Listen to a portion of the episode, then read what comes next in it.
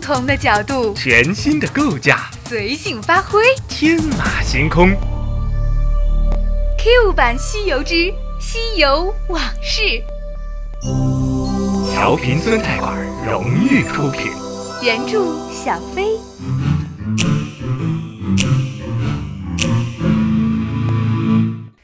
在上一回中，不知道过了多久，我们已经上了岸，沙和尚才飞了回来，一脸媚笑的讨好着我。嚯，大师兄果然是前无古人后无来者，刚才那一拳真是太恶心不恶心啊你！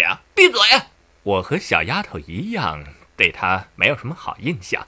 哎，刚才你被打到什么地方去啦？小丫头想调查一下我那记上钩拳的威力。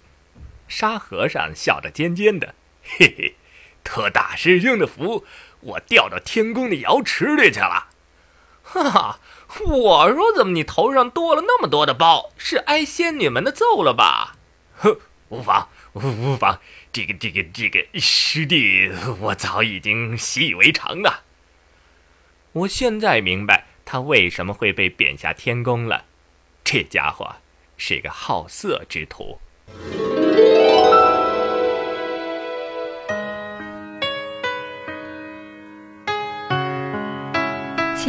继续收听《西游往事》第二十七章：小阎王身边的黑无常。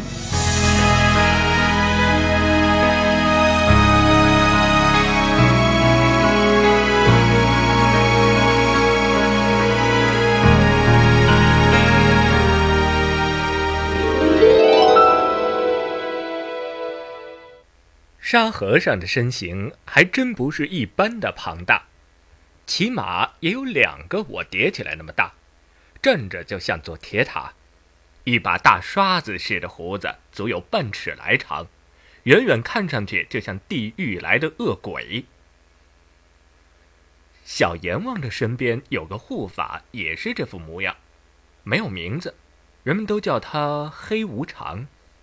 他能从我的记忆中浮现出来。并不仅仅是因为和沙和尚的相像。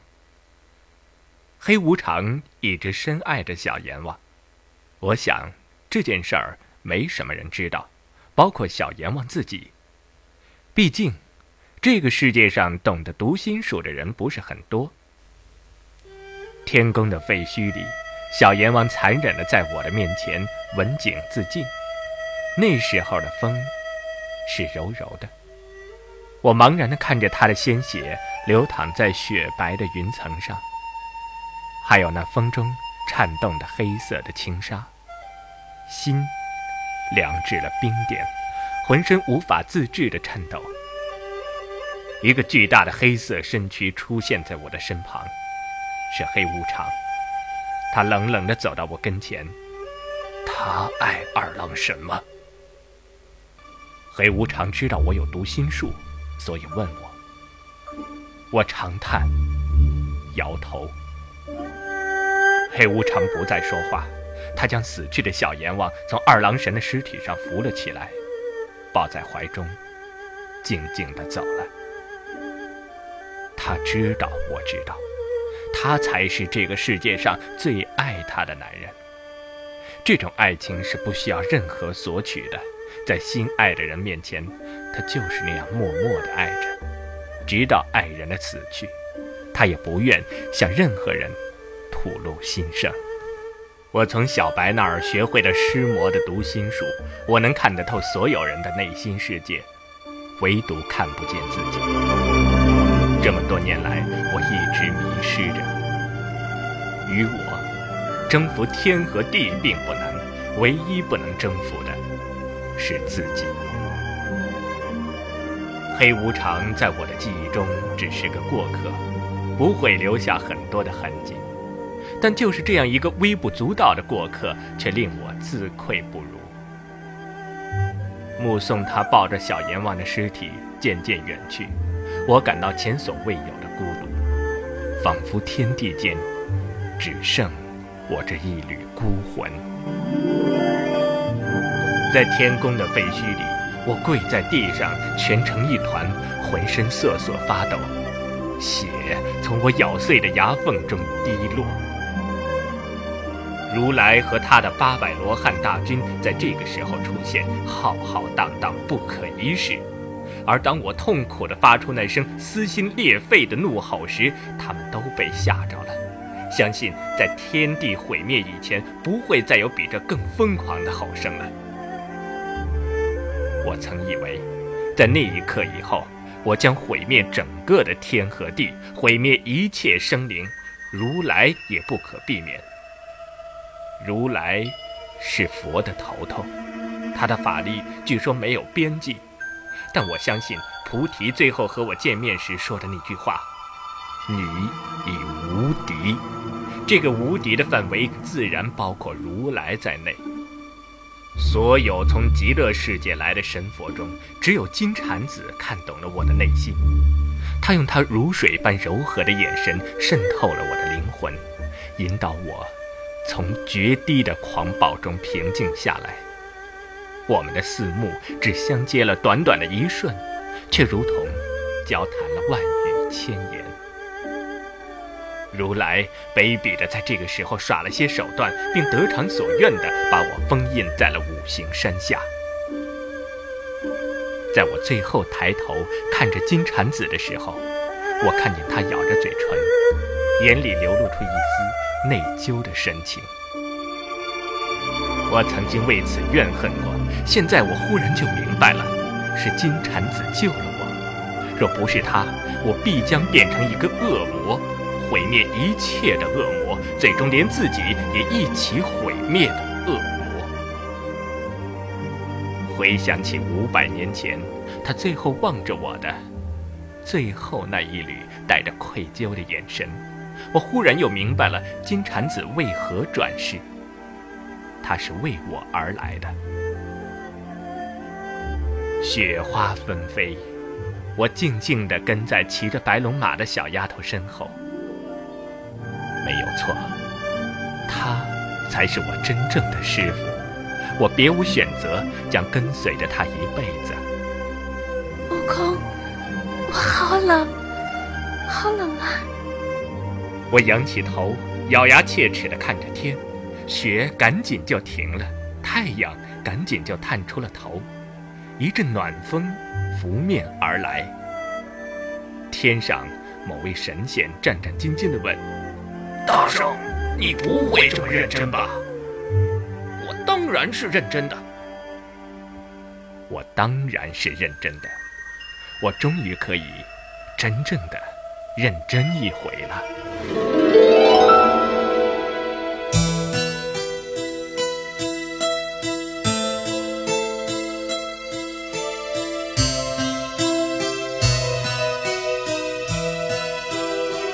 情痴总有缺陷，情深总要别离。天意外弄人，谁人可退避？时光几次错漏，人海几次传奇，醉了又分，爱情似梦迷离。如果可以抉择，能否一切暂停，将我这份情来重新鉴定？谁迫使我？冷漠，谁勾起我共鸣？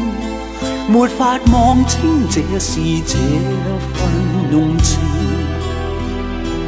面对去或留，彷徨怎决定？为何热恋不应该爱慕的你？曾也像努力求降你啊！无奈这风雨难逃避，流干所有眼泪来演一刹传奇，在岁月中爱情继续流离。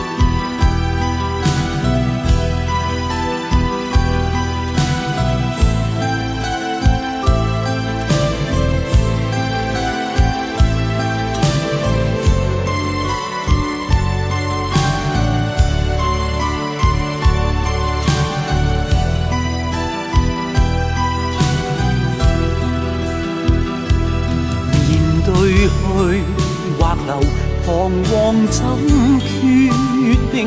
为何热恋不应该爱慕忆你？曾也尽努力求救你，无奈这风雨难逃避。如果可以抉择，能否一切暂停，将我这份情来重新鉴定？谁迫使我冷漠？谁勾起我共鸣？没法望清这是这份用情。是甜是苦，爱情似梦迷离。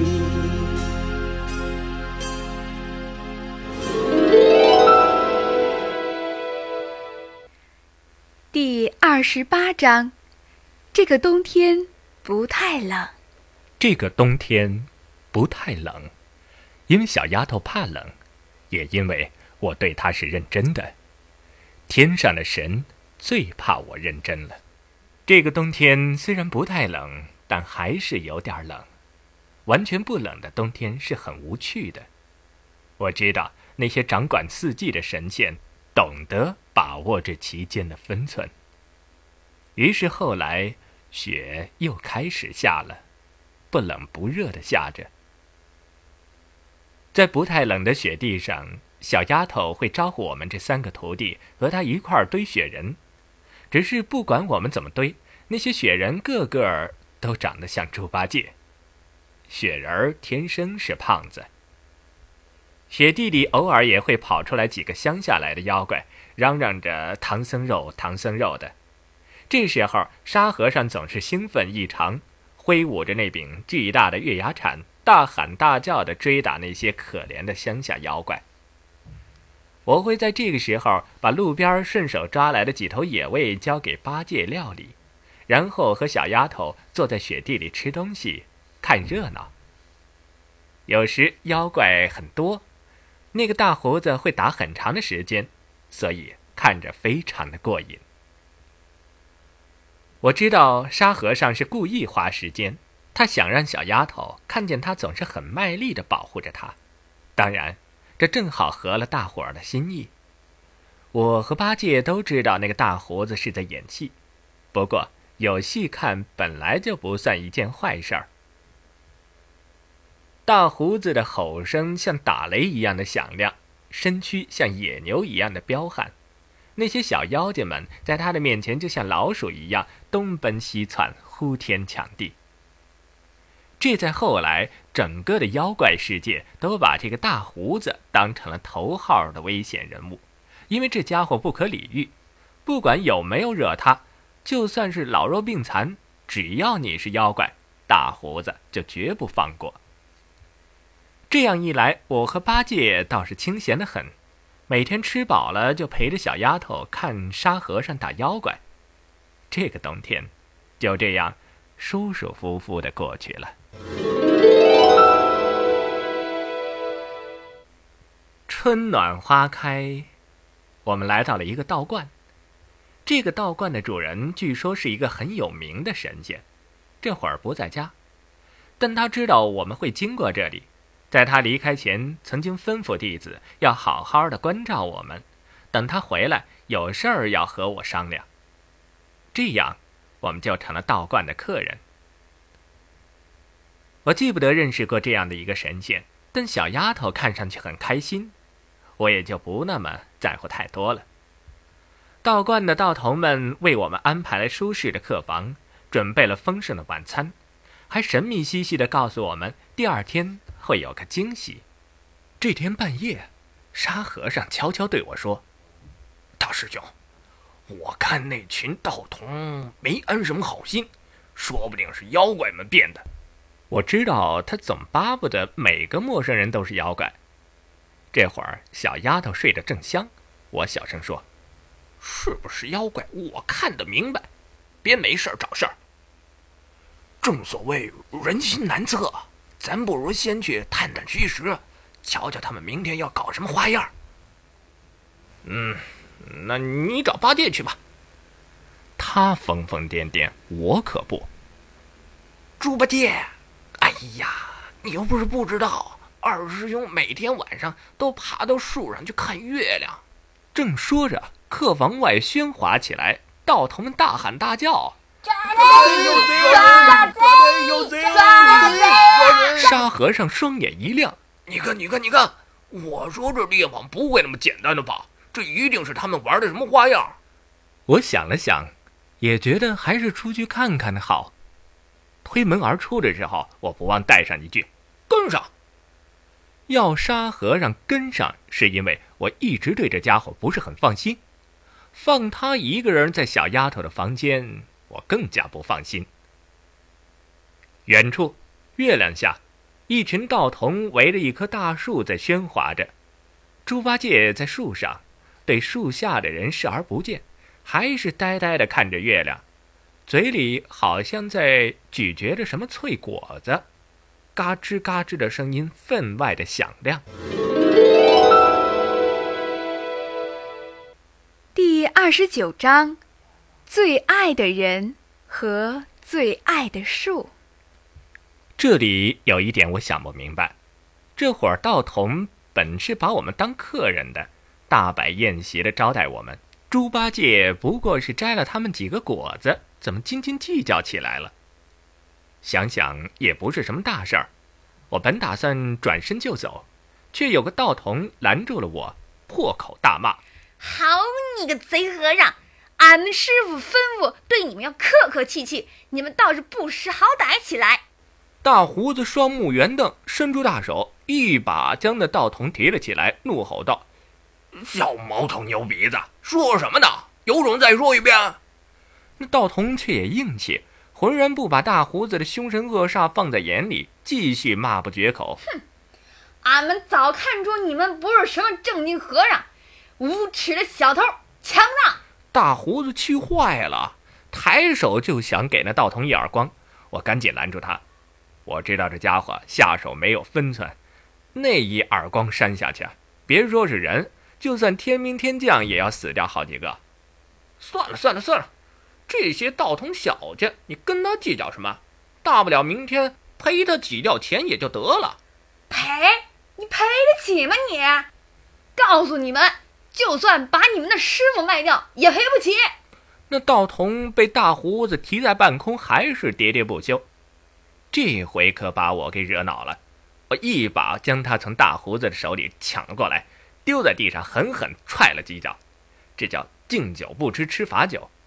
树下的道童们听到惨叫声，呼啦一下围了过来，指着我齐声大骂：“当初我吃掉了太上老儿的一大锅的仙丹，也没人敢当我的面放个屁。这会儿牛鼻子，竟因为八戒摘了他们种的几个果子而说我是毛贼，这可就不能怪我了。”我也不去理睬他们，直接走过去，一脚把那棵大树踹倒在地，然后回房睡觉。大胡子顾不得打那些道童，匆匆忙忙跑过去扶起树叶堆里的猪八戒。这家伙就喜欢卖好。房间里，小丫头揉着眼睛从床上坐了起来。嗯，悟空，外面好吵啊，我都睡不着了。没事没事一会儿就好了。我知道大胡子和呆子一定会向那些道童撒气，果然。随着一片齐声惨叫，夜又恢复了平静。小丫头找了根梳子拨弄着长发，又说：“有什么好吃的没有啊？我肚子有点饿了。”“有有有有有！”是大胡子的大嗓门：“师傅啊，师傅，有好东西吃啊！”“什么好东西呀？”小丫头懒懒的问。他对这个三徒弟一直不是很喜欢。大胡子和呆子走进房间，手里捧着一些白白胖胖的东西。这是什么呀？怎么看起来像个小娃娃呀？小丫头好奇的抓起一个，哇，还会动耶！嗯，不管是什么，好吃，好吃。大胡子早塞了两个在嘴里面，大声的嚼起来。猪八戒也正在吃着。啊，这能吃吗？我怎么觉得这东西像活活的呀？小丫头不敢吃，于是我用传音术招呼了几个附近的地方小神仙，让送来了些草莓。末了，我又问那些神仙这果子的来历。这些神仙们馋得口水都掉下来了，却硬是假装说不知道。我读了读他们的心思，才知道，这东西叫人参果，好像比天上的蟠桃还值钱。看来也怪不得那些道童要喧哗，这个道观里只有那一棵树，想来大家种的辛苦，不知此间的主人回来将作何计较。当然，那也是明天的事儿了。我哄小丫头睡了，便和大胡子和呆子到附近的河边去钓鱼，因为明天的早餐应该不会有人为我们准备了。天快亮的时候，道观上空红光闪烁，我知道是那里的主人回来了，得回去看看了。小丫头还在那儿呢。到了道观的门口，听见里面传来一个男人的哭声。于是我向两个师弟摆了摆手，示意先看看再说。大门里的情形是这样的：一个外表看起来不算很大年纪的道长，正跪在那棵被我踢倒的大树前面嚎啕大哭，小丫头却站在他的旁边。哎呀，别哭嘛，别哭嘛！小丫头正在安慰他，这一安慰，那道长哭的声音就更大了。可怜我几百年的心血啊！哎呀，别哭别哭嘛，男子汉不哭的。小丫头递给他一块手绢，还是煞有介事的劝他安慰他。那道长接过手帕，擦着眼泪，发了一会儿呆，然后又哭了起来。为什么呀？为什么呀？为什么偏偏是我最深爱的人毁了我最心爱的大树？最深爱的人！猪八戒和沙和尚指着我齐声惊叫。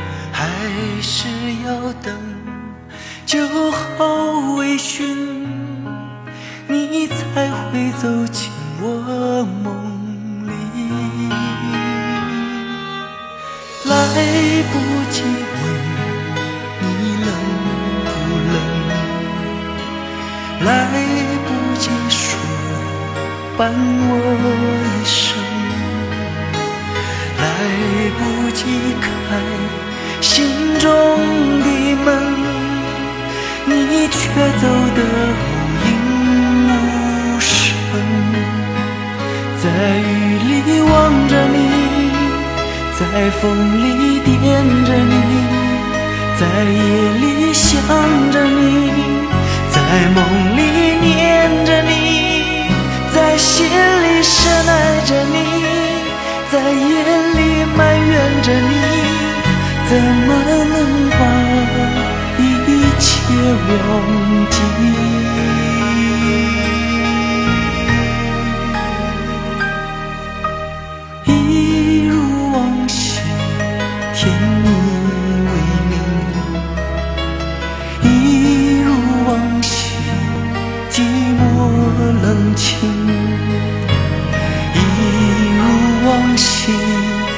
没有你，有酒有泪有我自己。